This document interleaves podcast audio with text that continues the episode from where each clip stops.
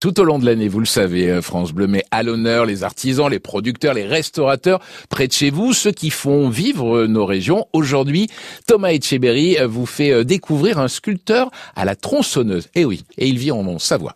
Oui, Nicolas Gombert est un artiste atypique. Hein. Il réalise des œuvres d'art avec une tronçonneuse.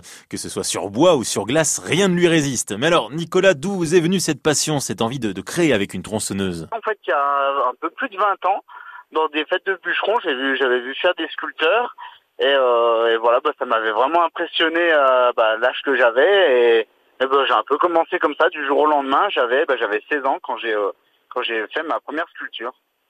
Alors la première chose qu'on se dit quand on imagine une tronçonneuse, c'est que c'est pas super pratique pour être précis, pour sculpter, pour créer des détails. Comment ça marche en fait? Non, bah, enfin, on a vraiment plusieurs tailles de, de, de tronçonneuses, on va dire. Maintenant, c'est qu'ils ont sorti en plus avec des guides très pointus, très effilés on peut en fait on peut vraiment aller beaucoup plus dans le détail euh, qu'auparavant avec les autres machines qu'on a qu'on pouvait avoir.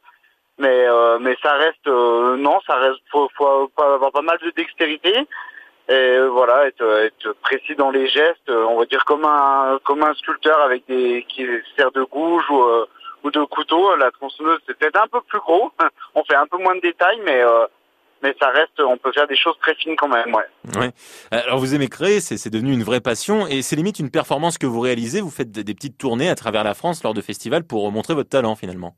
Ouais, ouais, exactement ça. Ouais, ouais je tourne euh, partout, euh, ouais, quasiment partout en France, hein, bon, essentiellement quand même dans les Alpes. Euh, mais voilà, du coup, euh, du coup, je fais pas mal de prestations, aussi bien l'été que, que l'hiver. Ouais. Ça devient presque un spectacle à voir d'une certaine manière. Oui, je fais, vraiment de la démonstration. Voilà, moi, c'est énormément ça que, que je fais. C'est vrai que sur glace, il me faut 30 euh, minutes, euh, grand max, 30 minutes, une heure pour faire une pièce. Et sur bois, faut une pareil, faut, faut une petite heure pour faire pour faire une sculpture.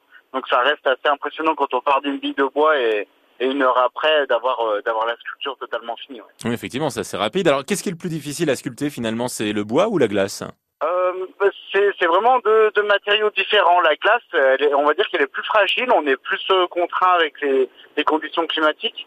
Et c'est vrai qu'il y a de la transparence. Et voilà, du coup, c'est des fois c'est un peu compliqué, on voit pas forcément les détails euh, qu'on peut, euh, qui peuvent ressortir directement sur sur le bois. Alors voilà, c'est vraiment deux, deux modes de travail qui sont qui sont différents euh, voilà suivant euh, ouais suivant la glace ou quoi ouais.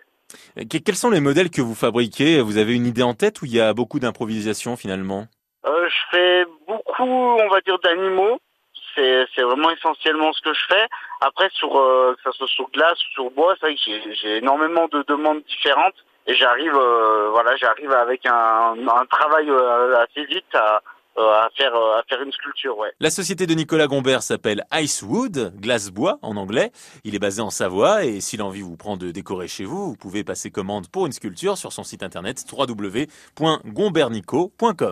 C'est noté, tous les circuits courts sont à retrouver en podcast sur francebleu.fr. Une